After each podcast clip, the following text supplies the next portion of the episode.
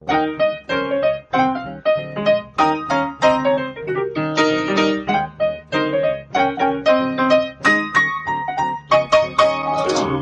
und herzlich willkommen zu Folge 32 vom Was denkst du denn Podcast. Hier ist Nora Hespers. Und Rita Molzberger. Hallo. Ähm, wir hatten das in der letzten Folge anklingen lassen und ich habe ein bisschen Angst vor der Folge heute, weil. Ich auch, ich auch. wir wollen uns über Political Correctness unterhalten, die Rita und ich. Und ich habe ein bisschen das Gefühl, dass der Rita da eine etwas andere Position hat als ich. Und ich bin da echt fest, was das angeht. Ja, dann zanken wir halt endlich mal. endlich! Yeah! Der Rita wachsen schon kleine Hörnchen. Nö. ja. Wie waren wir eigentlich drauf gekommen? Also ich war drauf gekommen über Literatur, weil ich gerade von Robert äh, Pfaller gelesen habe, Erwachsenensprache. Und ich glaube, dass wir darüber gesprochen haben im Anschluss an die Aufnahme, als das Knöpfchen Stimmt. aus war. Ja. Genau. Und ähm, seine These ist unter anderem, dass sich mündige Bürgerlichkeit darin zeigt, dass man das Private äh, und die eigene Meinung hintanstellt zugunsten des Öffentlichen. Deswegen Mhm. hat er sich das an das Thema angeschlossen. Und dass man dafür eine bestimmte Sprachlichkeit braucht, die zunehmend unterwandert wird durch, naja, ein zu viel oder äh, die falsche Form von Correctness eher. So, und da, ja, habe ich gedacht, das lohnt mal, dieser These nachzugehen. Was wäre denn eine richtige und eine falsche Form von Political Correctness? Oder vielleicht fangen wir einfach an, was ist überhaupt Political Correctness? Ja, erzähle mal. Ja, nu, ich, Ja, ich ja. wabere ja selber so ein bisschen mit dem Begriff rum. Ne? Man merkt halt einfach, dass sich das sehr verschiebt und dass sich das häufig andockt an gesellschaftliche Probleme, die gewälzt werden, Mhm. an Tabus, die aufgebrochen werden und neue Tabus, die dann aber dadurch irgendwie entstehen. Also die sich äußern in, aber das sagt man nicht mehr. Ja, genau, sowas. So, ja. Also ja, Tabu ist, glaube ich, das richtige Stichwort. Das ist so die negative Seite, also dass man was weglässt. Und dann gibt es eben auch Formen des Sprechens, ähm, die was dazu tun, wie zum Beispiel, es fing an mit dem Binnen-I beim Schreiben, das gegenderte Sprechen und so weiter, die ja im Prinzip additiv sind, also dass man zu dem, was man sonst gesagt hätte, was dazu tut um äh, möglichst Diversität abzubilden in der Sprache und Homogenität, mh, die andere ausschließt, sozusagen abzubauen. Ich glaube, das kann man festhalten. Ja, also ich kann das zum Beispiel Political Correctness, ich würde jetzt zum Beispiel, nachdem ich sehr viele Erfahrungen und Diskussionen dabei in, ähm, in sozialen Netzwerken gelesen habe, auch nicht mal mehr mich trauen, im Zitat das böse N-Wort zu benutzen für Menschen mit dunkler Hautfarbe. Ja. Ähm, also auch nicht mal als Zitat. Wird ja auch tatsächlich im Öffentlichen kaum noch gemacht. Mir fiel das damals auf, als das Rautenstrauch-Jost-Museum für, das hieß damals noch Völkerkunde, glaube ich, äh, sagt man auch nicht mehr, witzigerweise, ähm, eröffnet wurde und alle Zitate ähm, einfach mit einem N, Punkt, Punkt, Punkt ab, äh, ja, übersetzt sozusagen wurden, die da genannt wurden. Und jeder weiß natürlich, was gemeint ist. Das ist das Komische. Ne? Man guckt drauf und weiß sofort Bescheid. Also, ja. Aber man hat sich aktiv entschieden, auch eben nicht wissenschaftlich korrekt im engeren Sinne äh, zu zitieren. Sonst hätte man vielleicht ein Sieg dahinter gesetzt. Genau so ist es da geschrieben. Aber man hat das weggelassen. Und solche Entscheidungen sind eben was, was, ja, wie du sagst, Realität einerseits prägt und andererseits auch einen Diskurs abbildet, der dann schon stattgefunden hat. Genau, das, ähm, das Einzige, was ich mich dabei gefragt habe, man kann ja auch vielleicht ganz konkret bei dem Beispiel bleiben, ähm, dass es aus Büchern rausgenommen wird. Mhm. Äh, ähm, ich frage mich dann, Genau, bei trägt Langstrumpf. es, genau, bei. Pippi Langstrumpf, aber trägt es dann vielleicht dazu bei, mh, dass man Geschichte vergisst oder verfälscht. Also das, das Ding ist ja, natürlich ist es negativ gebraucht worden, ja, und natürlich ähm, ist es eine Beleidigung. So. Da, da muss man sich nicht drüber unterhalten, glaube ich. Das ist auch unstrittig. Die Frage ist halt, muss man nicht, um die Zeit zu verstehen, in der es benutzt worden ist und um diese Zusammenhänge zu erhalten, ähm, muss das da nicht in irgendeiner Form abgebildet bleiben. Also nicht, nicht in dem Buch und es soll auch niemanden verletzen. Das ist alles schon, ne, das ist total klar. Mir ist auch sehr bewusst, ähm, dass das eine ganz heikle Diskussion ist. Nur das ist die Frage, die ich mir stelle, ist, ähm, muss Geschichte sozusagen, muss Geschichte nicht so bleiben, dass wir immer drauf gucken können und sagen können, ja, das war so und es mhm. gibt den und den Grund, warum wir das heute eben genau nicht mehr so machen, um äh, nicht zu sagen, naja, das hat es halt früher auch nicht gegeben und damit es sozusagen sich verliert, weißt du, sonst ja. verliert sich irgendwie der, dieser Grund. Ja, genau. Also es ist ja auch so, dass man damit eben nicht Neutralität schafft, sondern neue Unsagbarkeiten sozusagen produziert. Also das Nichtsagbare, was man nicht mehr sagen soll, ähm, ist nicht das gleiche wie das Unsagbare. Ne? Das ist das Singuläre, was man ohnehin nicht aussprechen kann.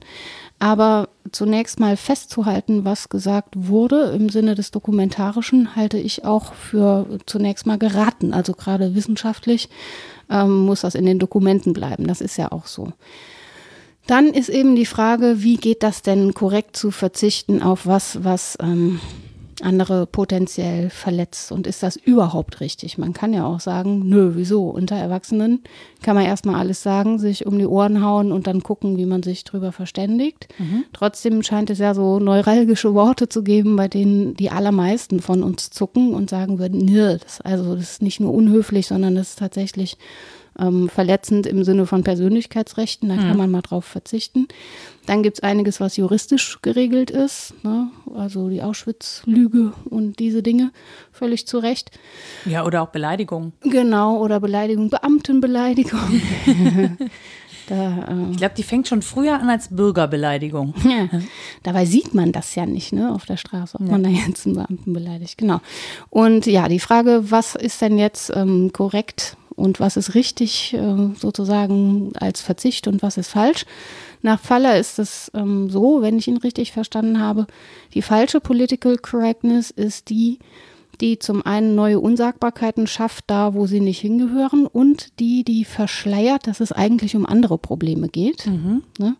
Zum Beispiel sowas wie, äh, was sagt er, das ist pseudo-linke Symbolpolitik, wenn man sich bemüht, immer korrekt zu sprechen, zu gendern und so weiter, aber dabei Freihandelsabkommen abschließt und äh, Waffenlieferungen in Krisengebiete zustimmt. So, mhm. ne? Also die Doppelmoral, die sowieso vorhanden ist. Ja, eine, eine, Verschleierungstaktik. Ja. Also, dass man sich so als Linke geriert und irgendwie sagt, ja, da achten wir ganz besonders drauf und gleichzeitig sind die eigentlich wichtigen politischen Entscheidungen völlig jenseits dieses Diskurses. Das mhm. ist der Vorwurf, den er macht. Und da ist dann Political Correctness einfach falsch angewandt, weil das nur ein Deckmäntelchen ist oder ein Feigenblatt, hinter dem sich was anderes versteckt. Das finde ich macht die Sache aber dann, glaube ich, noch komplizierter, als sie eigentlich ist, weil wir würden ja trotz allem nicht wollen, auch, also aus Doppelmoral kommen wir ja nicht raus. Ja, ja. Wir haben ja gar keine Chance, nicht in Doppelmoralitäten zu leben. Ne, das hatten wir auch, als wir mit äh, Fatih Cevicolo gesprochen haben. Ne, natürlich äh, habe ich hier mein äh, Apple-Gerät liegen mhm. und nicht nur eins davon, wohl wissend, dass das auch ganz viel Leid produziert. Ja, ja auf der anderen Seite ähm, so, also wir leben in Doppelmoral, das ist auch äh, nicht cool. Ähm, aber wenn ich jetzt zum Beispiel so eine Konstellation habe, ich benutze diese ganzen Eigeräte, ja, die für, für, vielleicht werden auch Kriege geführt über die, ähm, keine Ahnung, seltenen Erden, die da verbaut mhm. sind oder was auch immer. Vielleicht äh, unterstütze ich das damit. Wenn ich jetzt aber trotzdem darauf achte, dass ich ordentlich gender, mhm. ja, dann habe ich ja schon sozusagen den Fehler gemacht. Nee, wenn das nebeneinander steht, ist, glaube ich, noch nicht das Problem. Seine These ist, dass das kein zufälliges Nebeneinander ist, sondern dass das Methode hat. Also, dass man sozusagen die Diskussion verlagert ins eher Marginale mhm. und zusieht, dass man den anderen auch leicht diffamiert. Es mhm. gibt ja dann auch Strömungen, die sagen, die Political Correctness, die ganze Debatte ist irgendwie erfunden worden, entweder wahlweise von der Rechten oder von der Linken, mhm. um äh, die anderen zu diffamieren und um zu verschleiern, um welche Probleme es eigentlich geht. Und er sagt eben, das ist kein zufälliges Nebeneinander von problematischen politischen Fällen und dieser Art zu sprechen, sondern er unterstellt einer bestimmten Form des Neoliberalismus, dass sie sich das zunutze macht. Also das heißt, ich muss immer nach der Intention fragen, warum macht jemand das? Genau. Das kann ich in null verallgemeinern. Also auch diese. Ja, okay. ja genau. Ja. Und dann gibt es ja auch noch die Form da, wo es zum Selbstzweck gerät. Da geht es mir auf die Nerven, muss ich sagen. Also wenn wenn ich das Gefühl habe, ja, das ist jetzt einfach eine Angewohnheit, weil es irgendwie besser wirkt oder weil man damit zeigt, dass man ganz im aktuellen Diskurs steht. Mhm. Es ist aber nicht mehr als das und daraus folgt keine bessere Haltung und auch keine bessere Handlung. Dann denke ich, ja, kannst du das auch lassen. Also ja, das ist, ich finde das ganz spannend. Ähm, jetzt gerade gab es ja dieses Gerichtsurteil äh, gegen die 80-Jährige, die einklagen wollte, dass sie als Kundin ja. angesprochen wird.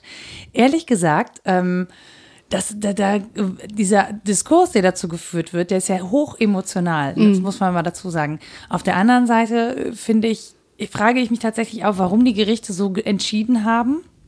Weil die Begründung scheint, also ich bin keine Juristin, ne? Aber die mhm. Begründung halte ich für eher fadenscheinig. Mhm.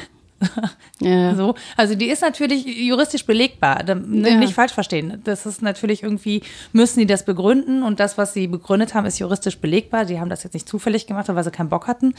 Ähm, ich glaube nur, dass hinter dieser Entscheidung was ganz anderes steckt, weil es natürlich, wenn sie mit diesem, mit dieser Klage durchkommt, das zieht einen riesen Rattenschwanz mm. hinter sich her, wenn jetzt alle Formulare plötzlich geändert werden müssen, und zwar nicht nur bei der Sparkasse, weil das ja wäre ja der Präzedenzfall, sondern eben auch bei allen Behörden zum Beispiel, genau, die nicht gegendert sind. Sauteuer. Das, genau, ich glaube nämlich auch, und ich, ich glaube tatsächlich, also das klingt, ich, ich weiß, das klingt nach Verschwörungstheorie, ne? Ähm, aber ich glaube, man scheut da den Rattenschwanz eher. Also, kann ja gut sein. So, und ja. solange man die, das Gegenteil juristisch belegen kann und Argumente juristischerseits dafür findet, kann man das natürlich auch anders entscheiden. Ja, klar. So. Genau trotz allem bleibt die Diskussion ja. Und das finde ich, das finde ich sehr spannend. Mhm, genau. Also daran bildet sich ja so einiges ab. Man kann sich fragen, was ist jetzt das Begehr derjenigen, die klagt? Fühlt die sich wirklich in ihrem Frausein irgendwie angegriffen? Denke ich auch nicht. Ne? Es geht ums Prinzip. Genau. Und um ein Statement in der Feminismusdebatte und auch, ja, sowas wie Einfordern von Diversität, wie gesagt hochschwieriger Begriff, finde ich. Total. so ähnlich wie Achtsamkeit. Ja, naja. Ähm, und andererseits sind da immer andere Interessen auch dabei, würde ich auch vermuten. Ich glaube, dafür muss man keine Verschwörungstheoretikerin sein, ja, ja, ja. um das zu vermuten, dass es einfach furchtbar teuer wird. Das wird auch mit der Einführung des äh, sogenannten dritten Geschlechts oder Inter, was ja auch seltsam ist, das so mhm. zu nennen, weil es ist jetzt nicht dazwischen im engeren Sinne. Ähm, das wird auch furchtbar teuer für die Behörden. Klar kann man da vermuten, dass da Ökonomisches im Hintergrund steht. Trotzdem muss man sich ja auf so einen Vorwurf einlassen. Ne? Und wenn es denn mehr so ein äh, wurstiges, ach, manchmal ist auch was egal wäre, hätten wir, glaube ich, eher kein Problem damit. Also wenn wir akzeptiert wären und es Freiheit und Gleichheit gäbe unter den Bankkundinnen. nee, wenn Freiheit und Gleichheit ja. realisiert wären, dann würde sich daran niemand stoßen. Da bildet sich ja eben was genau, anderes, richtig, ein anderes ja. Begehren ab und das völlig zu Recht. Und das, was ich mich halt frage, ist, meine Güte, warum muss, warum muss sie überhaupt den, den Rechtsweg beschreiten? Warum können nicht Sparkassen oder was auch immer für Behörden sagen, naja klar, wir gendern so viel, wir gendern in Zukunft halt auch unsere Post. Völlig gar kein Problem, ja. Dann machen wir es nicht. Die alten Formulare werden nicht neu gedruckt, mhm. aber sobald welche neu gedruckt werden, steht da eben, liebe KundInnen ja, ja. So es gibt ja auch Positionen, die das einfach umdrehen, im Akademischen zum Beispiel, und jetzt alles in weiblicher Form schreiben, einfach um den Jahrhunderten, wo es immer in männlicher Form gemacht war, mal was entgegenzusetzen. Hat man, hat man so eine Uhr, die das so runterzählt in den nächsten zwei Müsste man, ne? Ey, es gibt auch bewundernswerte Menschen, die das immer abwechselnd hinkriegen. Die müssen so einen Ticker hinten im Hinterkopf haben und wirklich bei Vorträgen und in der Diskussion immer abwechselnd die männliche und die weibliche Form benutzen. Das finde ich total abgefahren. Das kann ich überhaupt nicht. Und äh, ja, ich weiß auch nicht, ob das so unbedingt sein muss. Aber dass es die Position auch gibt, ist ja, ist ja irgendwie gut. Also ich finde das halt gut, wenn damit rumgespielt wird. Ja, absolut. Also man darf das ja auch kreativ auslegen. Ich glaube, es kommt auch immer darauf an, wo man sich unter Erwachsenen unterhält. Also ja. Political Correctness ist für mich auch so ein Ding. Ähm, Natürlich bringt es niemandem was, wenn ich was politisch korrekt sage und hintenrum nur Unsinn mache, mhm. ja, und auch nicht dazu stehe und es auch nicht meine, mhm. ja, dann, dann ist es tatsächlich verschleiernd. Ähm, auf der anderen Seite, wenn ich mich in einer Öffentlichkeit befinde, dann muss ich einfach wissen und was ich sage und wie ich was sage. Und dann gehört es schon dazu, dass ich auch ähm, mich ja, keine Ahnung, anständig ausdrücke. Das klingt jetzt auch so ein bisschen. Ne? Nee, Aber dass, dass, dass ich solche Sachen auf dem Schirm habe und dann eben nicht einfach äh, vor mich hin plappere. Genau. Wie das allerdings ja einige Staatsoberhäupter gerade dieser Welt ähm, genau nicht tun. Ja, ja. Und dafür auch noch total gefeiert werden, weil es heißt, naja, die sind gerade raus, authentisch und ehrlich. Und ich denke mir so, äh, nein, die sind eigentlich unerzogen, ignorant und ähm, also eigentlich, ich möchte niemanden, der auf sowas Entschuldigung, scheißt. Ja, ich meine auch Authentizität. Ja, was ist das, mein eigenes Ego voranzustellen und die öffentlichen Interessen dem gegenüber kleiner werden zu lassen? Das ist doch Unsinn. Das ist, das ist einfach nicht das politische Amt. Das genau, und dass ich meine, das politische Amt bringt ja theoretisch mit sich, dass man sich zumindest einen gewissen ähm, Umgebungen diplomatischer verhält als ja, genau. das. Ja, die Umgebungen sind, glaube ich, ein wichtiges Stichwort, weil Text und Kontext sind halt eben nicht voneinander zu trennen und auch der soziale Kontext gehört dazu bei den Kontexten, die hm. ich spreche. Und dann Sensibilität zu entwickeln, ist ja gut und richtig. Nur kann ja auch umgekehrt zum einen fußt das alles auf der Performance-Theorie und wenn ich die umkehre, müsste ich nicht sagen, das Sprechen manifestiert ein bestimmtes Handeln, sondern mhm. kann man fragen, wie ist das, wenn wir mal anders handeln würden, würden wir dann nicht automatisch anders sprechen? Ich finde den Gedanken auch ganz gut. Ähm, das ist das eine und das andere ist, der Verzicht auf Political Correctness kann ja auch ein Statement sein, was er ja offensichtlich ist im öffentlichen ja, ja, Diskurs, ja. Auf jeden Fall. Und da, wo ich privat unter Erwachsenen bin, muss mich auch niemand warnen, dass jetzt hier erwachsene Worte fallen. Gerade wenn wir uns emotional zugetan sind im Freundeskreis, kann man viel ungeschützter sprechen, äh, weil man auch weiß, wie der andere das meint. Also genau, das ist und das finde ich ist was ganz Wichtiges, dass man weiß, wie der andere das meint. Das wird ja häufig ange, angeführt, zum Beispiel auch beim N-Wort, dass, äh, dass die Community das untereinander auch benutzt. Ja, aber dann ist es halt nicht herausgehoben. Dann sagen die das vielleicht unter sich und dann wissen die gegen, gegenseitig auch, wie es gemeint ist, ob das ironisch gemeint ist oder was auch immer. Ähm, da habe ich kein, da kann ich kein Recht für mich draus ableiten. Mhm. Das ist, ne, man kann nicht für sich ein Recht aus etwas ableiten oder wenn man sagt, in der Kunst wird es auch gebraucht, ja, mhm. da kann ich kein Recht draus ableiten, ja, weil genau. ich zum Beispiel nicht Kunst mache oder äh, weil ich irgendwie jetzt keinen Bock habe, mir darüber Gedanken zu machen oder so. Ja, und im Zweifelsfall trifft es halt jemanden. Ne? Ich war gerade bei einer Lesung von Ijoma Mangold, das deutsche Krokodil, und der sagt, er hat sein, sein Leben lang ein Problem mit dem Wort negativ, mhm. weil er, wenn es gesprochen wird, im ersten Moment nicht weiß, hm, wie es weitergeht. Oh ja, genau. Mhm. Kommt dann das Tief noch? eine Freundin ja. von mir als Erzieherin hatte das ja auch mal, dass sie sagte, jetzt sei doch nicht so negativ, Luis. Und er sagte, Neger sagt man nicht. ist natürlich witzig, ne? Einerseits ja, ja, und andererseits halt überhaupt nicht, dass da jemand ähm, rumläuft und jedes Mal zuckt, wenn dieses Wort fällt, was ja im Deutschen durchaus hin und wieder mal fällt. Ähm, das ist schon auch eine Aussage über die Kontexte, nämlich, dass Richtig. das immer passieren kann und dass es immer immer komisch wäre. Und er hat geschildert, das ist in dem Buch, äh, glaube ich, nicht, sondern das hat er zwischendurch erzählt, dass er ähm, das durch anderes zu sprechen immer versucht hat zu konterkarieren. Wenn er jemanden von hinten anspricht, um nach dem Weg zu fragen mhm. in einer fremden Stadt, dann versucht er so schnell einen völlig klaren, sauberen, semantisch einwandfreien Satz zu sprechen, dass derjenige oder diejenige, die er da angesprochen hat, sich umdreht und dann nicht mehr denkt, ach du lieber Gott, ein ja. dunkler mhm. Mensch, mhm. ne? Okay. Mhm. sondern erkannt hat, A, ein Bildungsbürger und zufällig dunkler Hautfarbe. Also dieses Also was äh, anderes Sprechen, voranstellen auch. Genau, also das Sprechen zu benutzen als eine Art Defensive, um zu zeigen, ich bin aber nicht nur der, den du in mir vermutest, mhm. sondern da ist noch jemand anders. Das ist natürlich einerseits total bitter, finde ich, dass das nötig ist. Ja, Andererseits habe ich mich gefragt, ob wir das nicht alle tun mit dem Sprechen, dass wir eine bestimmte Form von ähm, Ich damit repräsentieren wollen und das auch tun, damit der andere oder die andere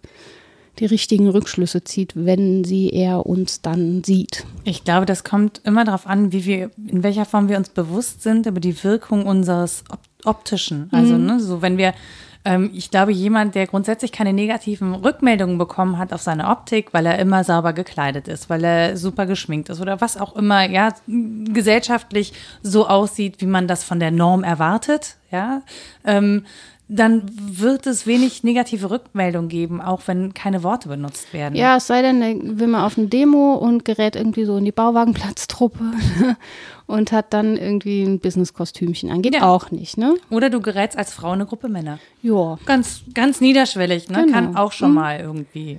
Genau, und dann ist die Frage, wie viel du mit deinem Sprechen und Handeln wettmachen kannst, äh, um das äußere Bild, das du ja vor dir herträgst, sozusagen zu korrigieren oder auch zu repräsentieren, je nachdem, was du da hast. Ja, und äh, ich finde, es ist viel dran an der Sprechakttheorie. Darauf bezieht sich ja auch Judith Butler, ähm, Austin und Searle und so, dass wir mit unserem Sprechen eben nicht nur Realität abbilden und Aussagen machen, sondern auch Performance äh, machen mit dem Sprechen, insbesondere mit manchen Sprechakten. Aber ja, ich, wie gesagt, ich finde, es lohnt auch den Gedanken zu fragen, was, wenn wir beim Handeln ansetzen oder wenn wir diese Dualität auch mal ein Stück weit aufheben und sagen, Sprechen und Handeln, das ist vielleicht gar nicht so arg unterschieden, das ist ungefähr auf gleicher Ebene gelagert. Etwas ausdrücken ist ja eine Handlung. Ja. Also wenn ich spreche, drücke ich etwas aus und vollziehe damit ja eine Handlung, nämlich meine Gedanken in Kommunikation zu übersetzen, in Sprache. Ja, und nicht jede ist total komplex. Also natürlich ist auch eine einfache Aussage wie der Baum erscheint mir grün. da bin ich schon schlau, ne? Und habe gesagt, ha, Ja. ich habe nicht gesagt, der ist grün. Ähm, das ist erstmal ja harmlos, ne? damit meine ich, Realität zu beschreiben und jetzt nicht irgendwie ein Statement drüber zu machen, dass Bäume auch grün sein sollten, außer im Winter vielleicht. Ne? Also es ist nicht normativ gemeint. Trotzdem denke ich, es wäre ein Gewinn, zunächst mal bei den korrekten Aussagen zu bleiben, bevor man immer direkt abgleitet in die Interpretationen. Weil, äh, ehrlich, aus dem, was wir Menschen ansehen, können wir eigentlich nie besonders gut was folgern. Also aus den Symbolen natürlich. Ne? Wir hatten es ja von Bourdieu und dem Habitus und so.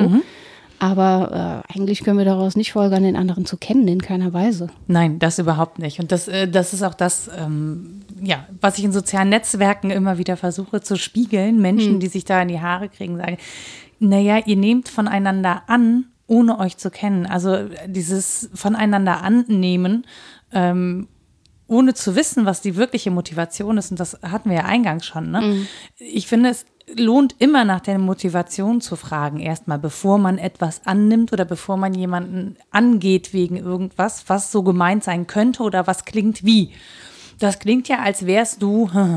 Ja, Ja, genau. stattdessen das in eine Frage zu umfunktionieren und zu sagen, ähm, warum hast du das so gesagt oder äh, was möchtest du eigentlich damit ausdrücken, Mhm. ähm, finde ich immer schicker. Ja. Ja, und Nimmt so da- ein bisschen Druck ja. raus. Genau, und da wäre es dann eben auch ein Gewinn, wenn wir einander sagen könnten, was wir meinen. Ganz Ja. blöd gesagt.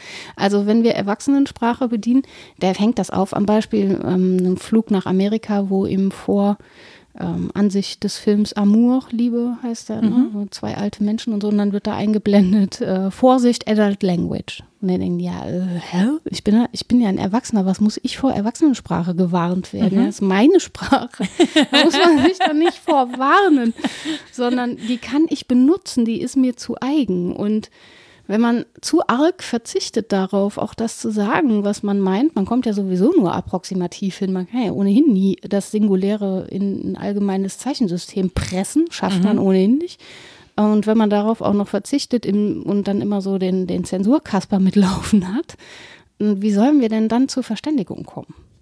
Ja, ja, ja und nein und ja und nein. Ja. Äh, naja, wenn man mal anguckt, äh, zum Beispiel diese Emojis, das Mhm. hast du ja wahrscheinlich auch mitgekriegt, ne? Das ist ja eine, Ent- also das ist ja eine Entwicklung hin zu Political Correctness, die nicht nur gelb sein zu lassen, diese Smileys, wie sie halt ursprünglich mal waren, sondern durch die Entwicklung von, von Emojis ist ja ganz viel in Richtung Political Correctness getan. Also erst gab es nur Prinzessinnen, also äh, die waren vorher sehr klischeehaft und sind jetzt sehr divers. Also, Mhm. Aber die ne, waren knallgelb, ne? Also waren jetzt, was knallgelb. Hautfarben angeht, niemand ist knallgelb, außer Karneval. Nee, aber man, also es gibt ja schon, ne? Ja, ja. Ja, ja. so. Da brauche ich auch nicht weitersprechen. Ja, es ist tendenziell eine hellere Farbe. Genau. So, das sehe ich ein, ja. Äh, So, aber das, ähm, also ich benutze tatsächlich auch grundsätzlich die gelben, weil ich überhaupt mich nicht, ich will mich nicht in Smileys irgendwie in eine Schublade sortieren. Weil ich finde, das, das finde ich halt auch wieder komisch, ne? Also ich verstehe, dass Menschen Zugehörigkeit ausdrücken wollen und sich auch wiedergeben wollen, aber ich persönlich möchte gar nicht in eine Schublade gehören. Mhm. Weshalb ich nicht will nicht erkennbar machen, ob ich jetzt grün, gelb, orange oder blau bin, weil ich das für nicht wichtig erachte. Unterschlümpfen? Unterschlümpfen, genau. Ja, aber ich möchte das Schlimm für mich so akzeptieren, so, wie ich Es sollte bin. viel mehr blau sein in der Welt. ja, aber das, ne, also ich finde das dann auch schon wieder schräg, sich also ich verstehe den Wunsch, sich zu identifizieren. Was ich auch gut finde, ist zum Beispiel, dass der Wissenschaftler jetzt nicht nur männlich ist, sondern auch weiblich und dann auch in allen Farben verfügbar ist oder ja, was auch ja. immer. Ähm, aber das ist so, man, es macht das Ganze komplexer. Das Zeichensystem, ja. auch bei diesen Emoticons, ist halt wesentlich umfangreicher. So, geworden. und ich finde das ein super Beispiel dafür, dass man dann sehr gut darauf verzichten kann, darüber zu reden, was Wissenschaft soll und wo ihre normativen Anteile sind, wenn man sich nur darin ergeht, wie viele von diesen verschiedenen Versionen es geben sollte. Das regt mich auf. Also, ne, wirklich. Das, es gibt einfach wichtigere Fragen. Das ist jetzt ein Statement, für das ich auf den Sack kriege, obwohl ich keinen habe. ähm, ja, aber das würde ich halten. Also es, ähm, es ist nicht unwichtig, ne? das mhm. habe ich nicht gesagt, sondern an manchen Stellen wäre es nach meinem Eindruck wichtiger, Fragen zu stellen nach der Normativität von Wissenschaft. Welche Werte vermitteln wir denn da? Ähm, was ist gerecht? Wollen wir überhaupt noch beitragen zu sowas wie einem humanistischen Ideal und was soll das sein? Was ist überhaupt Humanismus? Als sich darüber zu ergehen, wie die korrekte Form des Ausdrucks ist. Mhm. Denn wenn man das eine tut, wird das andere sowieso folgen. Ich kann mir doch nicht ernsthaft über Humanität Gedanken machen. Also das konnte man im 18. Jahrhundert vielleicht noch und dabei vergessen, dass es ganz viele andere Menschen auf der Welt mhm. gibt und nicht nur Westeuropa. Das folgt doch auseinander. Und ähm, ja, so ähnlich ist es mit der Gender-Debatte. Die lohnt total, finde ich. Auch da, wo sie wirklich abgefahren wird und so Einzelfälle aufnimmt. Aber es lohnt eben auch zu fragen danach, wie können Menschen zusammenleben und haben wir ein Ideal davon, dass das irgendwann egal sein soll. Mhm. Und wenn das verschleiert wird und man sich nur noch ergeht in äh, Vereinzelungen dieser Fragen, dann finde ich das wirklich auch hochproblematisch. Also wenn ich jetzt das mal übersetze auf zum Beispiel einen wissenschaftlichen Text und ähm, jemand ergeht sich in diesem Text darin, möglichst alles, äh, alle Genderformen oder wie auch immer hm ja eindeutig auszudrücken, dann kann ich diesen Text nicht mehr lesen. Genau. Dann kann ich diesen Text nicht mehr flüssig lesen. Dann finde ich, nimmt dieses Gendern einen großen Raum ein viel mhm. größer als der Inhalt des eigentlichen Textes. Ja, und mehr ist getan, wenn man hin und wieder so eine Spitze setzt und mal eine komische Form benutzt, finde ich. Oder mal die, die auch mischt, also nicht immer gleich benutzt, sondern mal diese, mal Oder voranstellt, so. dass natürlich automatisch das und das damit gemeint ist. Das machen Oder viele. Was, ne? Ja, so. dass so eine Fußnote am Anfang kommt, die kann natürlich auch läppsch sein. das heißt, ja, ja, das muss der jetzt nicht machen, obwohl. Ähm, also ich finde es gut, da so Häkchen zu setzen. Also dass man stolpert im Text ist okay. Ähm, aber es muss Passagen geben, die ich flüssig durchlesen kann. Und zwar die, in denen die Argumente stehen. Ja. Das ist einfach wichtig, finde ich, und auch mhm. wichtiger als das Stolpern. Gleichwohl will ich keinen Text, in dem ich nicht stolpern muss. Also es geht ja beides. Ich weiß gar nicht. Naja, oder du kannst es ja auch anfügen. Ne? Also auch, das machen ja. wir ja auch ganz oft, wenn wir dann sagen, ähm, er oder sie. Ja. Ähm, das machen wir aber jetzt nicht permanent. Ja, genau. So, sondern wir lassen durchblicken ähm, zwischendurch, dass uns wohl bewusst ist, dass es verschiedene Formen gibt oder dass wir uns zum Teil in Klischees bewegen, in Vorurteilen oder was auch immer. Ja. Ähm, und wir hoffen auch, dass das äh, alle mitbekommen. Ja, und so. die Hoffnung ist ja auch, ähm, dass sich sowas wie die eigene Haltung übersetzt, nicht nur über das Sprechen, wobei man uns jetzt ja nur über die Stimmen erstmal bekommt. Mhm sondern auch über alles dazwischen. Also es gibt ja nicht nur im Text das zwischen den Zeilen, sondern auch im Sprechen und im Sein, dass man von jemandem spürt, ist da eine Grundhaltung, die ja tolerant und tolerabel ist und die offen ist für unterschiedlichste Formen oder ist das irgendwie Selbstzweck? Da tut jemand so, als äh, wäre er oder sie ganz äh, tolerant. Genau, das, was ich äh, finde, aber worauf man echt verzichten kann, ist äh, verletzende Sprache. Also ja. wenn da, wo, also ich kann verstehen, dass Kabarettisten oder Comedians ähm, absichtlich mit, mit ähm, Political Correctness spielen. Da hat es aber auch einen Sinn und einen Zweck. Da sollen wir drauf gestoßen werden und da ist es ja auch eingebettet in einen Kontext. Mhm. Ja, das ist ja nicht deren Alltagssprache. Mhm. So, dann, dann finde ich, dann kann man das in der Form machen. Mhm. Oder wenn man das literarisch benutzt und es bewusst nutzt, aber es darf nicht versehentlich rausrutschen. Mhm. So, also weil wenn es versehentlich rausrutscht, dann finde ich, ist die Aussage eine andere. Und man muss es auch Ja. auffangen. Also man muss, glaube ich, auch dann zeigen, wenn man, äh, wenn man ein, ein, ähm, einen Witz kreiert, der einem sozusagen im Hals stecken bleibt, weil man denkt, oh, oh, oh mein Gott, was hat er da gesagt? Er hat das Unsagbare sozusagen oder sie gesagt. Ähm, muss man es auffangen. Also ich finde, man muss schon durchblicken lassen, dass man verstanden hat, worum es geht und dass das jetzt äh, kein billiger Witz war auf Kosten von ich verletze jemanden. Ja, die Frage ist ja, wo Verletzung anfängt. Also wenn sich jemand ernsthaft äh, verletzt fühlt, weil sie Kunde genannt wird und sagt, das verletzt meine Gefühle. ne?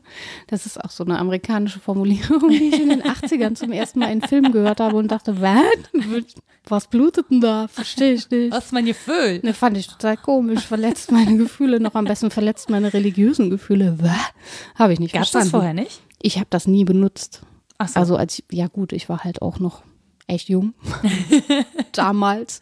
Baba, Und das, das kann- verletzt meine Gefühle. Ja, das kam als Kategorie gar nicht vor. Ich nehme an, dass ich gefühlsmäßig oft verletzt war, aber ich kannte den Ausdruck nicht. Das hat so eine neue Realität eröffnet. So, wenn sich jetzt jemand ernsthaft auf sehr niederschwelligem Niveau immer verletzt fühlt, was macht man jetzt? Versucht man da auf alles zu verzichten? Versucht man einen liebevollen Umgang, bei dem gleichwohl mal was Verletzendes rausrutscht und dann sagt man, Entschuldigung, ich meine es nicht so. Hoppala.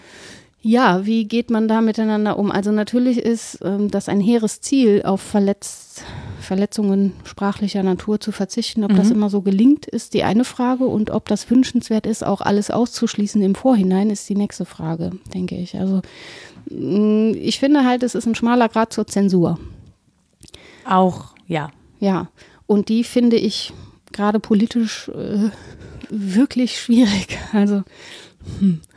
bei Judith Butler in Hass spricht gibt es nicht umsonst ähm, zum Ende raus ein Kapitel äh, wieder den Zensor. Und ähm, die macht das ja auch immer sehr schön an Beispielen fest und zeigt eigentlich auch, wie pervers äh, das ist, dass wir einander belästigen können in körperlicher Natur und nichts passiert. Also du kannst ja jemanden stalken und ihm hinterherlaufen und ihn an bestimmten Stellen anfassen, ohne dass irgendwie Polizei irgendwas machen kann. Ähm, und umgekehrt ist die Aussage, auf die sie sich dann beruft, dass du in der amerikanischen Armee nicht sagen darfst, ich bin schwul, ohne dass daraus Konsequenzen folgen. Aber Tapet. leben dürftest es. Ja, Solange so- du es nicht offen aussprichst. Genau, don't und es ask, keiner don't mitkriegt. tell. Genau, das ist so die Devise. Und das, ist, ja, oder? Das ist doch irgendwie komisch. Wie Gott, Ja, mit einem Wort. ja, genau. Also So. das zum einen. Und zum anderen eben auch ähm, Kategorienfehler. Es, wir, müssen doch mit einer, also das eine ist die Doppelmoral dahinter, das finde ich auch. Und das andere ist, worum geht es denn, wenn Menschen zusammen sind? Natürlich müssen, sind wir Sprachwesen und müssen viel aushandeln, aber, also sprechend, aber wir müssen auch miteinander umgehen. Und zwar möglichst Und nicht einander liebevoll. umgehen. Ja, genau. Und Ja. auch sprachlich dann nicht umgehen. Also da muss ich vielleicht in Kauf nehmen, dass ich mal jemanden verletze und mit ihm sprachlich aushandeln kann, wie das jetzt gemeint war. Und manchmal möchte ich vielleicht auch jemanden verletzen.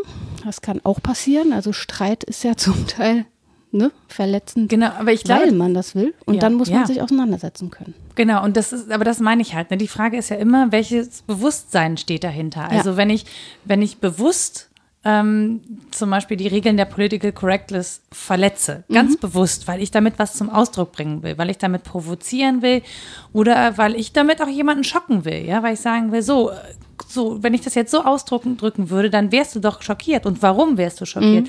Aber das meine ich mit, man muss das abfangen. Es muss danach was folgen. Es darf einfach nicht so im Raum stehen bleiben. Es darf Ja. nicht für sich stehen und dann lässt du den anderen damit alleine. Und das ist mir egal. Ja. Das ist mir total egal, wenn du jetzt verletzt bist, sondern du hast, finde ich, dann die Pflicht auch der Auseinandersetzung Ja. ähm, über die Regelverletzung und auch transparent zu machen, was deine Motivation ist. Warum hast du das gemacht? So, hat das einen tieferen Sinn? Ja, soll ich, soll das irgendwas weiterbringen? Soll das irgendwas nach vorne bringen? Ähm, und das, glaube ich, ist das, was du auch gesagt hast, von wegen, ähm, das darf kein Selbstzweck sein. Ja, Ja. das darf nicht kaschieren, das darf kein Selbstzweck sein. Ja, und das, was du sagtest mit dem nicht rausrutschen auch gleichzeitig. Ja. Also was ich mir eigentlich immer übersetzt, obwohl ich nicht so gut darin bin, die Absichten anderer zu erkennen, gerade leiblich nicht. Aber was ich mir meistens gut übersetzt, ist, ob der andere eine klare Position bezieht oder nicht. Mhm. Ich merke, ob das evasiv ist, ob da jemand so flüchtet und äh, seitwärts redet, nenne ich das gerne. Ne? seitwärts an der Sache vorbei Wie so, wie so, ein, so, ein Krebs, so seitwärts dran vorbei. Ja, ja, genau. Mhm. Oder ob da eine moralische Klarheit herrscht äh, der eigenen Überzeugungen, die eben auch mal falsch rauskommen darf, unzensiert und ungeschützt und jemandem wehtut, die aber darauf fußt, dass sich da Gedanken gemacht wurden und dass es grundsätzlich sowas gibt wie eine menschenzugewandte Haltung. Das spürt man, ob das der eine oder der andere Fall ist. Ich überlege gerade, ob es mir überhaupt recht wäre, wenn alle ähm, politisch korrekt sprechen würden, weil ja, das mir nicht. Ja, tatsächlich habe ich gerade den Gedanken, naja, man stelle sich vor, ähm, eine Partei wie die AfD würde politisch korrekt sprechen, ja. dann würden wir uns daran ja nicht in der Form stoßen oder reiben. So wie sie sprechen und so wie sie Dinge äußern, entlarven sie sich ja sozusagen direkt als etwas, das wir zu großen Teilen gesellschaftlich ablehnen. Genau, also. So. Ja. Und ich möchte das auch identifizieren können. Und ne, dann ist es natürlich unsagbar und natürlich regt mich das auf, aber im Prinzip finde ich ja gut, dass es mich aufregt, weil es natürlich an mein Bewusstsein appelliert und ich brauche im Zweifel diesen Anstoß, um aufzustehen und mich dagegen zur Wehr zu setzen. Genau, und um eine Position zu erkennen, muss die eben auch sprachlich repräsentiert werden. Und zwar mit den Worten, die ihr angemessen ist.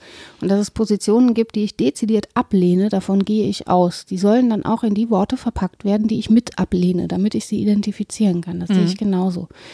Worauf man einfach verzichten kann, denke ich, selbst wenn man irgendwie ganz anders drauf ist als ich und das auch sagen will, ist sowas ähm, wie unnötig persönliche Beleidigungen. Absolut.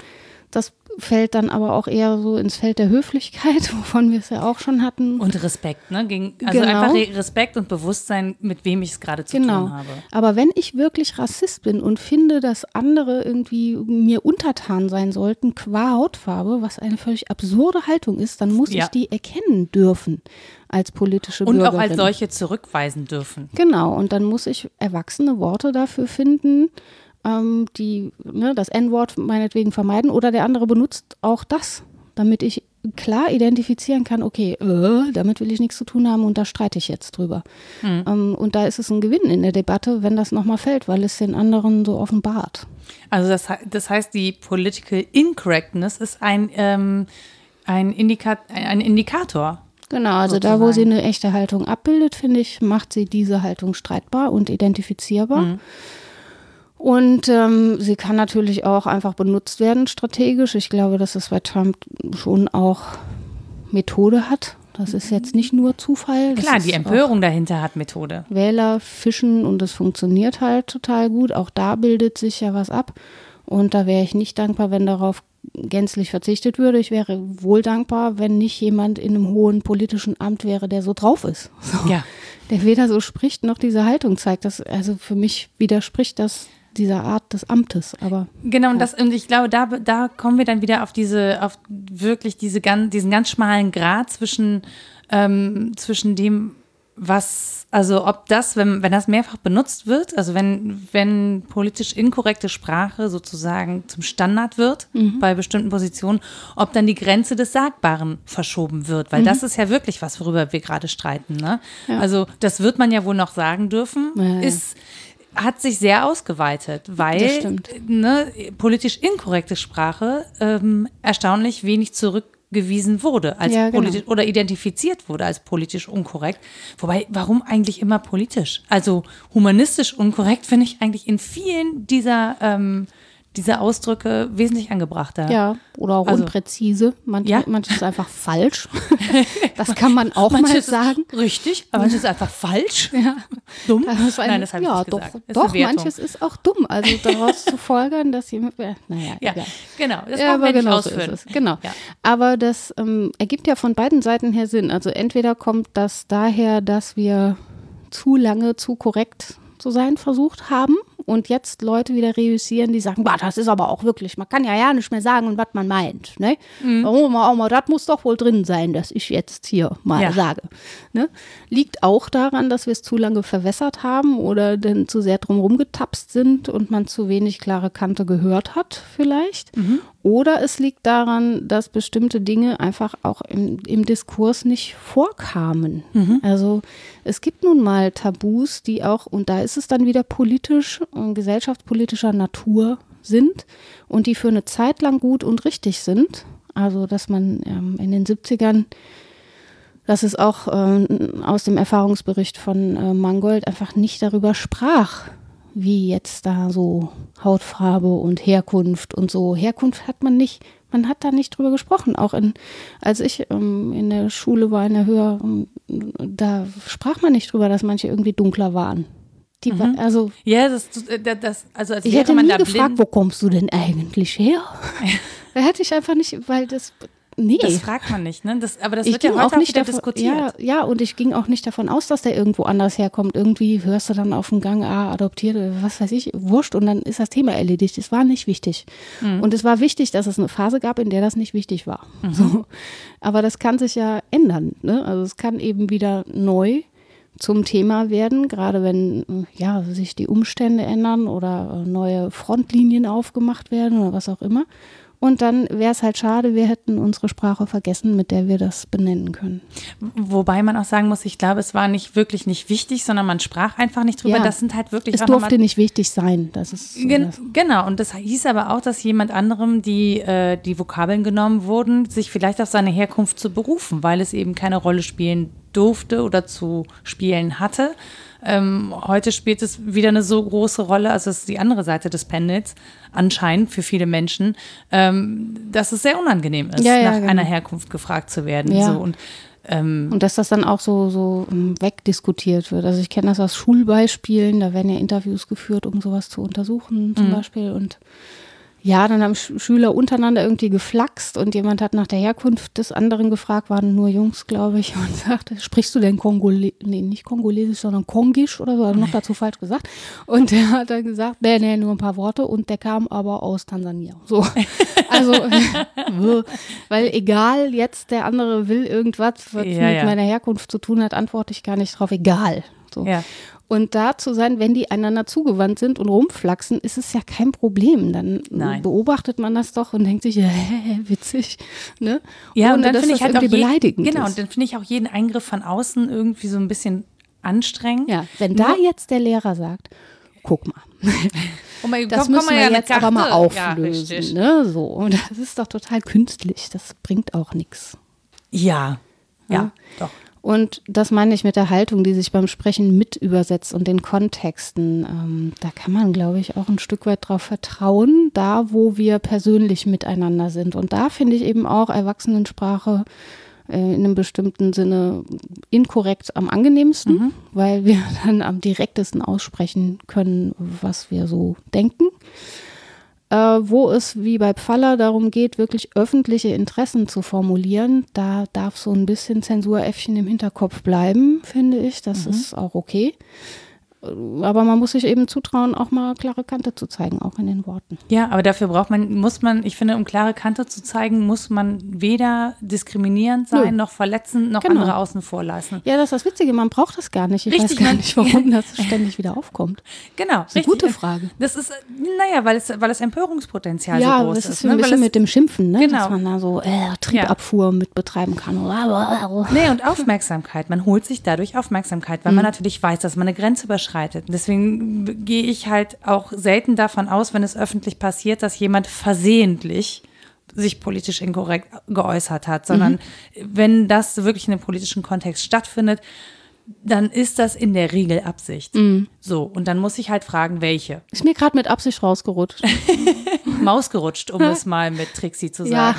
Ja.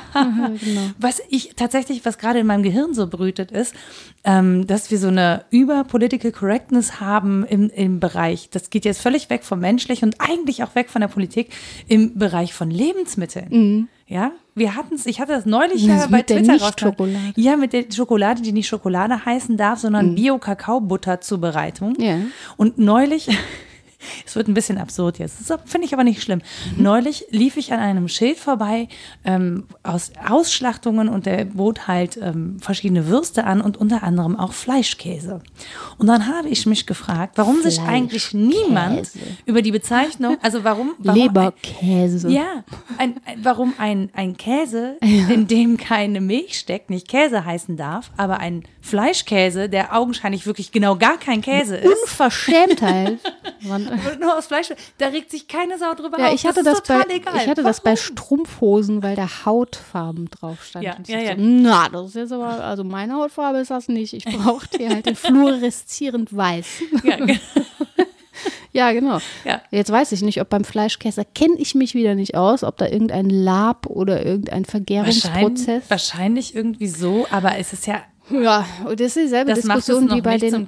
Nö, wie bei den So. veganen Lebensmitteln, wo sich dann Genau. Leute immer denken, warum muss denn das trotzdem Würstchen heißen? Ich, ja, weiß ich auch nicht. Also es müsste für mich auch die Form nicht haben. Es könnte einfach Masse sein. Ich bin, aber ich bin auch kein Gourmet, mir ist wurscht. Ah, ah, ne? Aber ja, das, Gewürzte Masse, die Ja. schmeckt wie Fleischwurst. ja, aber das kann ja ein erster Schritt sein, ähm, es exakt sagen zu wollen. Ja, Eine Aussage treffen Das Ding ist halt wollen. nur, und, und da, da sind wir eigentlich schon wieder auch bei diesem, was ist die Intention? Die Intention ist ja da Abgrenzung und Marketing. Also es Mhm. Ja, geht ja ja, darum, Ähm, ein Alleinstellungsmerkmal zu haben und äh, sozusagen, es geht um Verkaufsgründe. Ja. Es geht um Geld. Es Ja. geht nicht darum, dass etwas, es geht nicht um, also dieses vorgeschobene, dieser vorgeschobene Grund, das ist Irreführung von Kunden, ja. Ähm, das, was früher Analogkäse war, heißt jetzt veganer Käse. Ja, ja, Das, das- haben aber früher auch alle Und gekauft. wenn man da früher nachgefragt hat, äh, ma- ey, habe ich mal versucht, ne? So in den Anfängen des Veganismus. Geh da mal in die italienische Pizzeria und sag, machen Sie mit Analogkäse, weil das würde mich fröhlich machen. Dann sage ich, was? Nein, natürlich nicht, auf gar keinen Fall. Und wenn du jetzt sagst, Ekelhaft. gibt es eine Alternative, dann kostet die halt 4 Euro mehr. Dann kostet die 4 Euro mehr, mehr, heißt aber nicht mehr Analogkäse, Nein, sondern natürlich nicht. irgendwie anders. Ja, digital. Ja, Schwachsinn, ne? Ähm, Genau. Am geschicktesten wäre es natürlich, das irgendwie nicht Bindestrich Schokolade zu nennen, damit ich noch die gleiche Assoziation habe, aber äh, mich korrekt verhalten habe. Das passiert ja auch, so Reismilchschokolade. Ja, das frage, darf ist aber das auch Milch? nicht mehr es ist Milch ja auch keine Milch. Drink. Es ist ja, jetzt genau, Drink. Genau, es ist eine Zubereitung. Ja. Und auch da, wenn ich versuche, das alles korrekt zu machen, das ist äh, vielleicht vom Marketing her sinnvoll und kann ein erkenntnistheoretisches Bemühen sein, was ich sehr nett finde, wenn man versucht, die Sachen richtig zu sagen. Oder es kann eben was anderes äh, verschleiern, nämlich, dass da einfach Märkte erschlossen werden. Genau, sollen. richtig. Und, ja. Und ja, das ist halt, ne, das ist sozusagen auf einer anderen Ebene ja Pfallers These, dass es eben nicht zufällig passiert, dass wir bestimmte Dinge nicht mehr sagen, ähm, sondern dass das immer Methode hat und was anderes verschleiern soll. Und ich finde, gerade an dieser Nahrungsmitteldebatte ähm, äußert sich diese Absurdität wirklich Ja. äh, ganz schön, ja. Das ist äh, Schokohase. Ja. Das da. Schoko, äh, was müsst, wie müsste es denn korrekt heißen? Schokolade in äh, hasenähnliche Symbolform gegossen.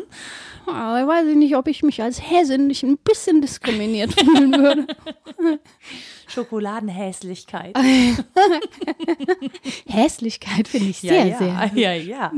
Manche davon sind auch Löffeltier. sehr hässlich. Löffel ist auch schön. Und das meiste, was wir Hase nennen, ist ja auch ein Kaninchen. Ah, Würde ich auch als Kaninchen, ne? Also man sieht ja ganz selten. Hasen. das stimmt, die haben längere Öhrchen. Ja, und das sind Ja, auch größer. voll die anderen Tiere so. Sind gar nicht so flauschig. Unverschämtheit, dass das immer falsch gesagt wird. Nein, aber ich, das, daran finde ich, ähm, also daran wird wirklich eine große Absurdität auch in der Bezeichnung.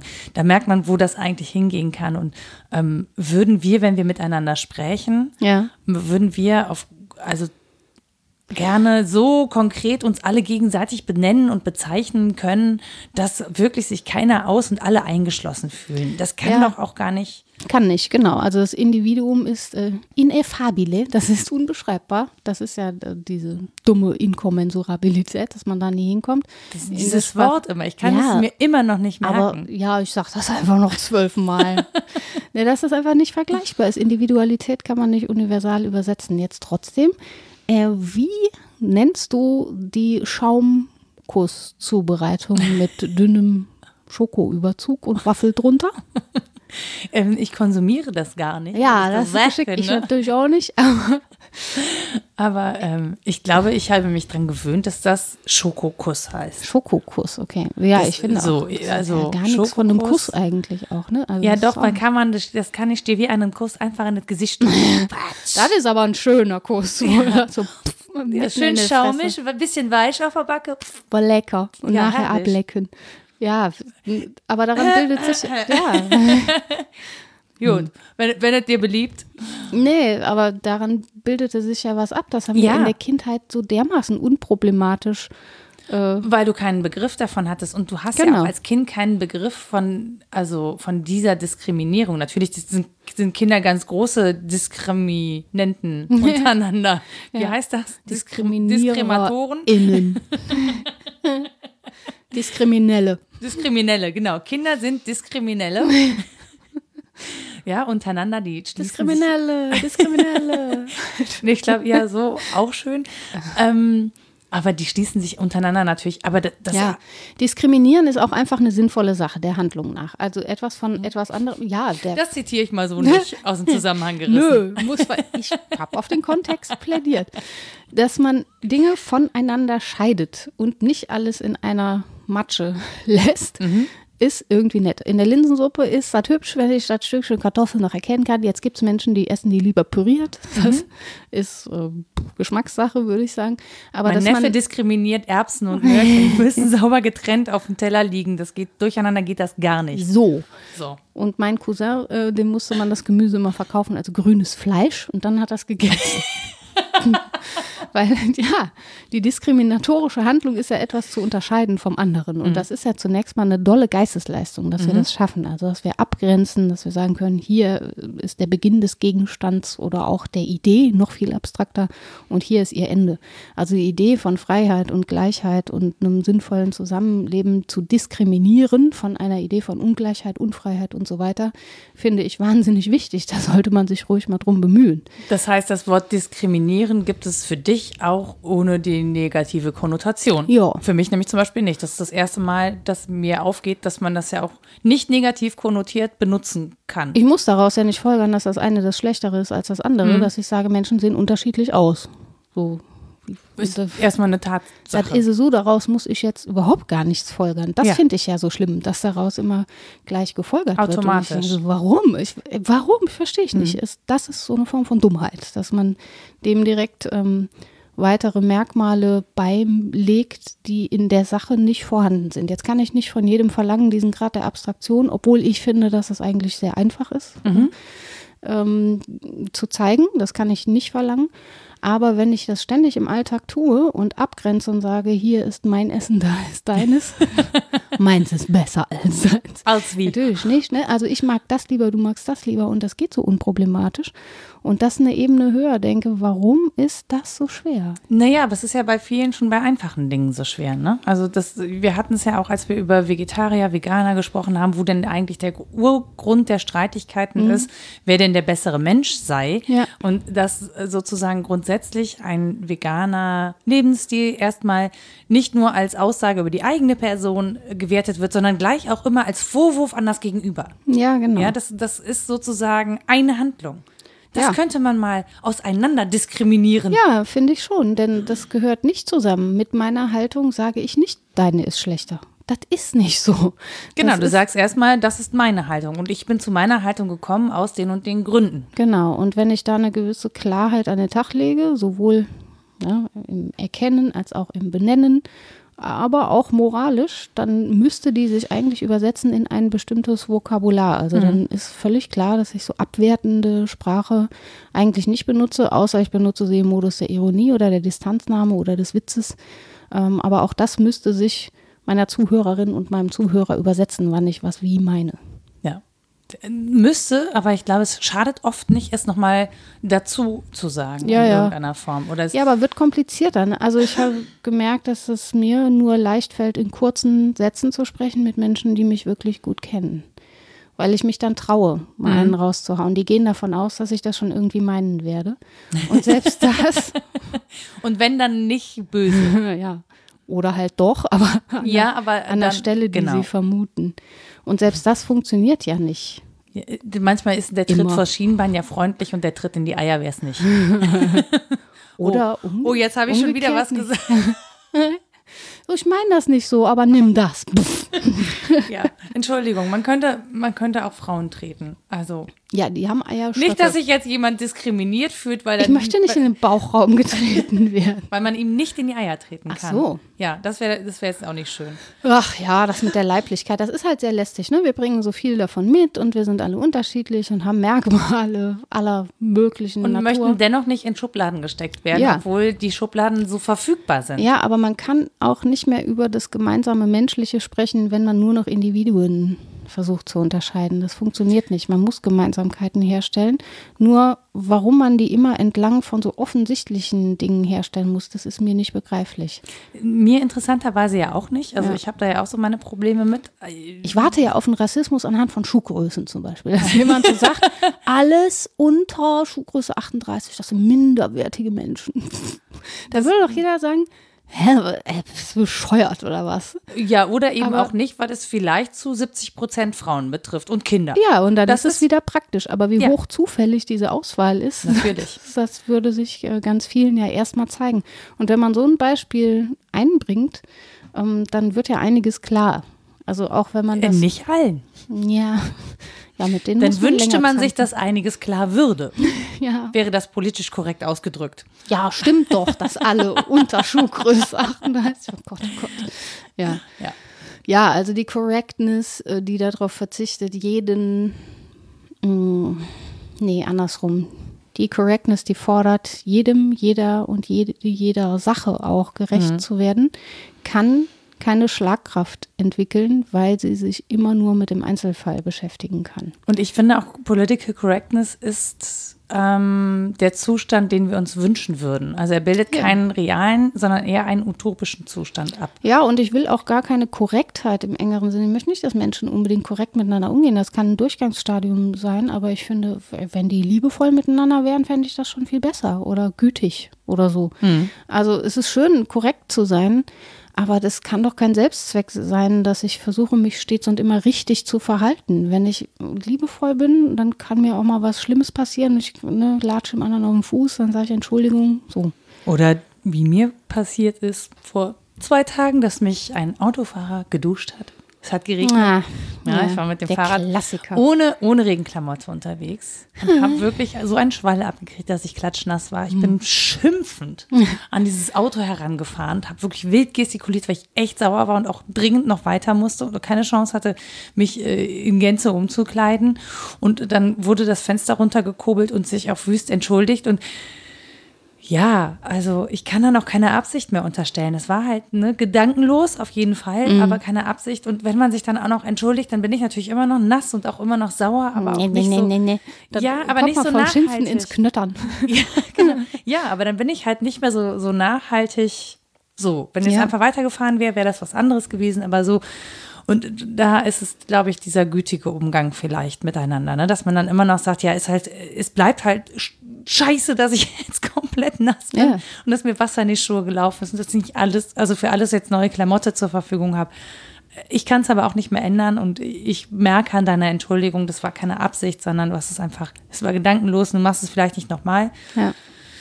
Gleichwohl ist es mir am Abend nochmal passiert. Aber diesmal hatte ich die Regenklamotte an. Man lernt ja dazu. Tete. Genau. Ähm, an der gleichen Stelle auch. So. Ja. Ich war schon vorbereitet. Ich wusste es schon. In ein paar Jahren wirst du einen Lotus-Effekt haben. Es wird dann dir abperlen. Ach, das wär so oh schön. Gott, was wirst du gütig durch die Welt gehen. Naja, aber es ist halt schon so ein Bild dazu, ne? Klar, Also, äh, ne, wir haben beide einen Fehler gemacht. Ich war bei Regen ohne Regenklamotte unterwegs, sie ist durch die Pfütze gefahren. Äh, beim nächsten Mal fährt sie vielleicht nicht mehr so dicht dran. Und ich habe das nächste Mal die Regenklamotte genommen. Mhm. ja, aber Das witzig auch, dass es Prozess. dir weniger wehtut, wenn es keine Absicht war. Ne? Man will dem anderen ja gar nicht unterstellen. Doch, würde, Das hätte ich schon gewollt, weil dann hätte ich meiner, meiner Wut mehr Ausdruck verleihen können. Ach so. Ach ja, du schimpfst ja gerne auf Fahrzeugen. Verstehe. Genau.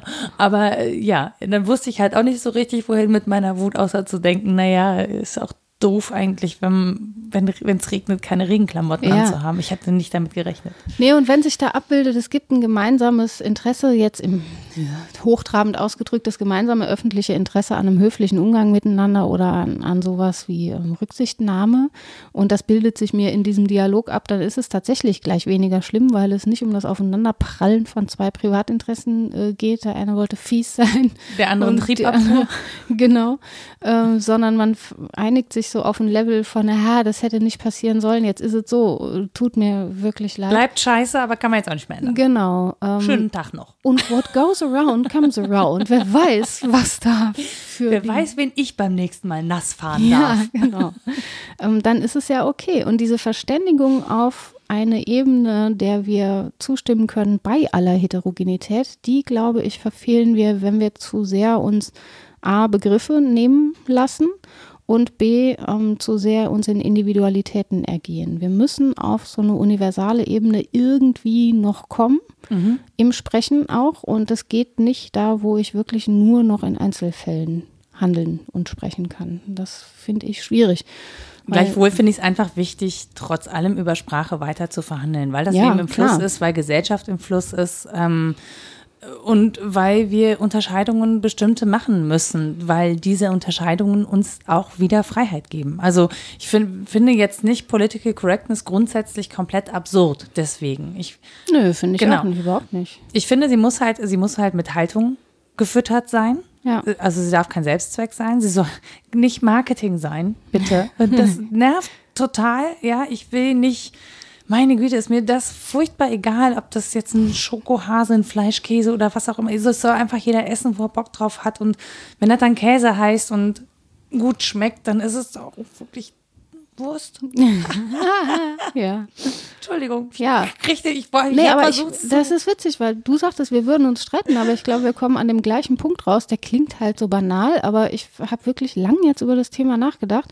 Und was ich mir wünsche, ist wirklich ähm, ja, klingt total bescheuert, aber manchmal ist auch was egal.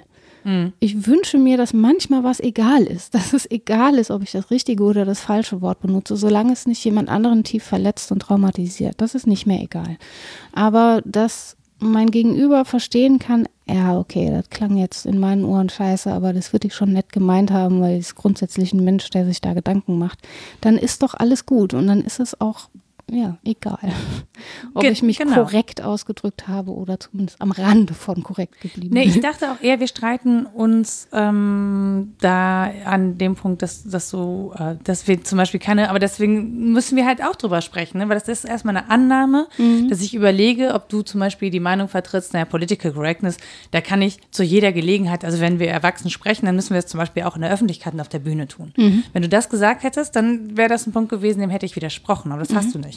Nö, so. würde ich, da müsste ich länger drüber nachdenken, ob ich das fordere. Dann kommt es auch darauf an, welche Bühne das ist. Richtig. Ob die gelabelt ist als eine Bühne, auf der jetzt mal erwachsen gesprochen wird. Und zwar nicht so lächerlich wie vor einem Film, wo es um mhm. alte Leute geht, den sich erwachsene Menschen angucken. Da finde ich es wirklich absurd. Aber ich finde es grundsätzlich nicht schlecht, wenn das passiert. Also ich könnte mir eine Veranstaltung vorstellen, auf der Kabarett auf diese Weise Beispiel. gestritten Comedy. wird. Ja, auf der meinetwegen auch wissenschaftlich oder politisch gestritten wird. Aber ich wäre vorsichtig damit, weil das häufig ausufert und seine Kontexte verlässt. Genau, das ist nämlich das, es darf, wenn es aus dem Kontext gerissen wird und da, wo ich mir nicht sicher sein kann, ob das, was ich sage, aus dem Kontext gerissen wird, äh, wo ich mein Publikum nicht kenne, ja. zum Beispiel, ja. Ähm, oder wo ich in meinem Publikum, ich nehme mir was vor und dann ähm, registriere ich, okay, das ist jetzt mein Publikum Publikum und da sitzen Menschen, die könnte das verletzen. Mhm. Ja, dann muss ich da anders mit umgehen. Ähm, es gibt noch ein kleines Beispiel.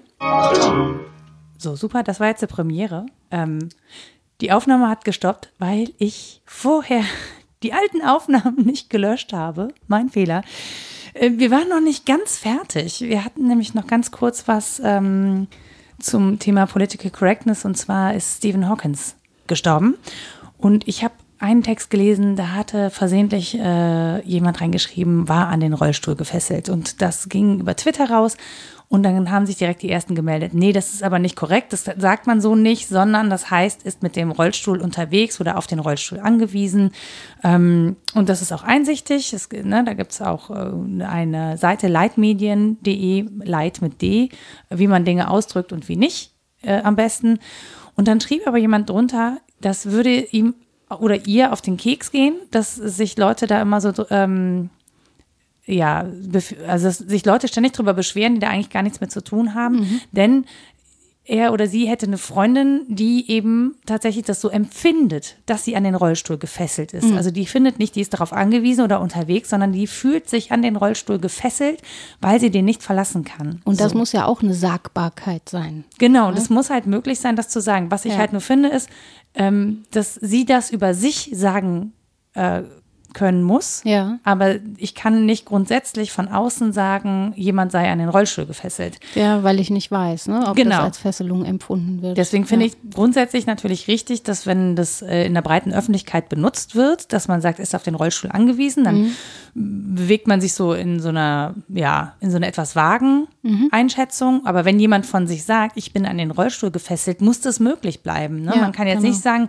ja, aber das musst du doch mal anders sehen. Also so, das fände ich paternalistisch. Das finde ja, ich nicht was, gut. Was ja wirklich gut ist, ist, dass es so eine neue Aufmerksamkeit dafür gibt, dass man das so oder anders empfinden kann und dass es ähm, nicht selbstverständlich sein sollte, es auf die eine Weise zu sagen und auf andere Weisen nicht.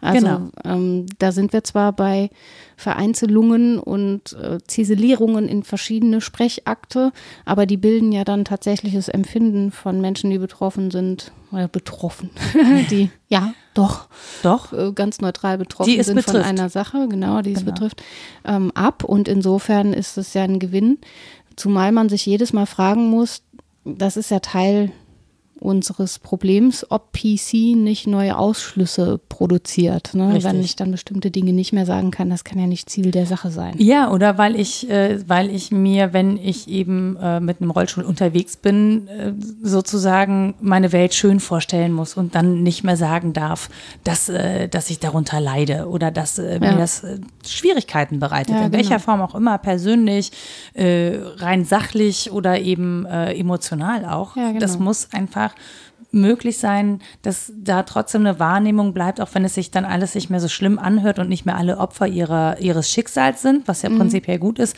ähm, dass aber trotzdem noch jemand da sagen können muss, ich bin aber Opfer meines Schicksals und mhm. ich kann das eben nicht so, so positiv sehen. Und ich finde das weiterhin auch nach Jahren noch scheiße. Ja, was gemacht wird, ist halt, dass man daraus äh, wiederum falsch folgert, nämlich, aha, da sehen wir es doch, äh, diese, dieser Versuch, political correct zu sprechen, der ist ja total lächerlich und der diskriminiert dann ja wieder andersrum.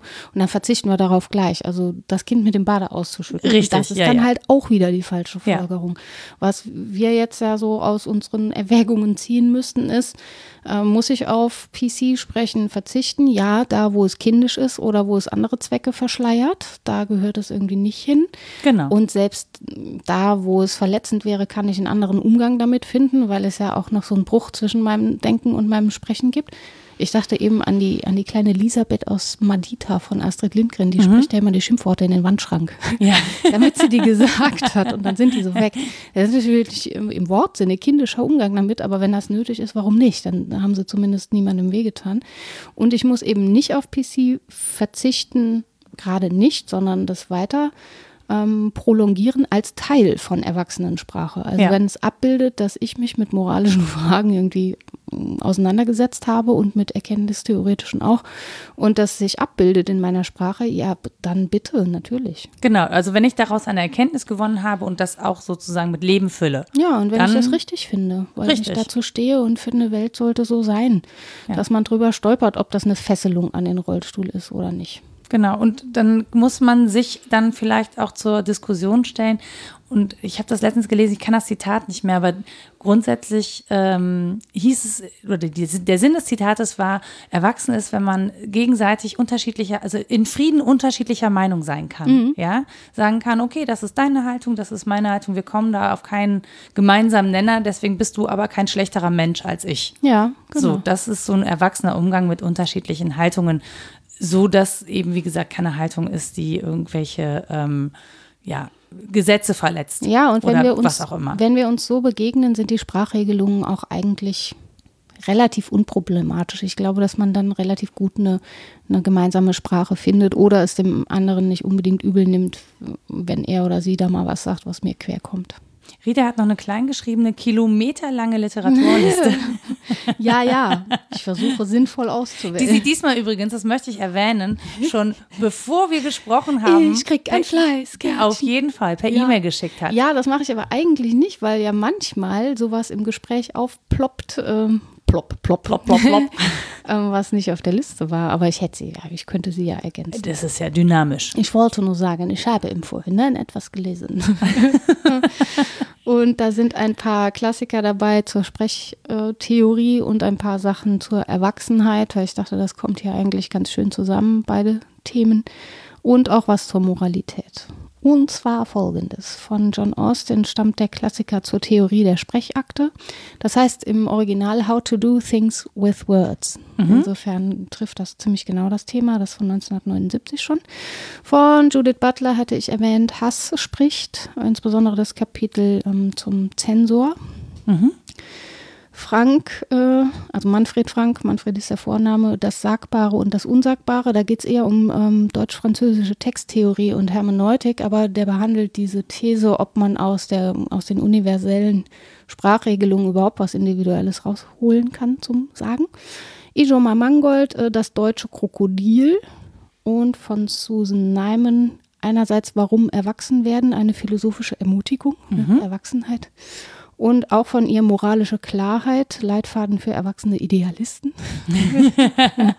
der Untertitel hm. passt ganz gut. Ähm, der, das Herzstück und den Beginn hatte gebildet Robert Pfaller, Erwachsenensprache über ihr Verschwinden aus Politik und Kultur. Das mhm. ist sehr aktuell von 2017.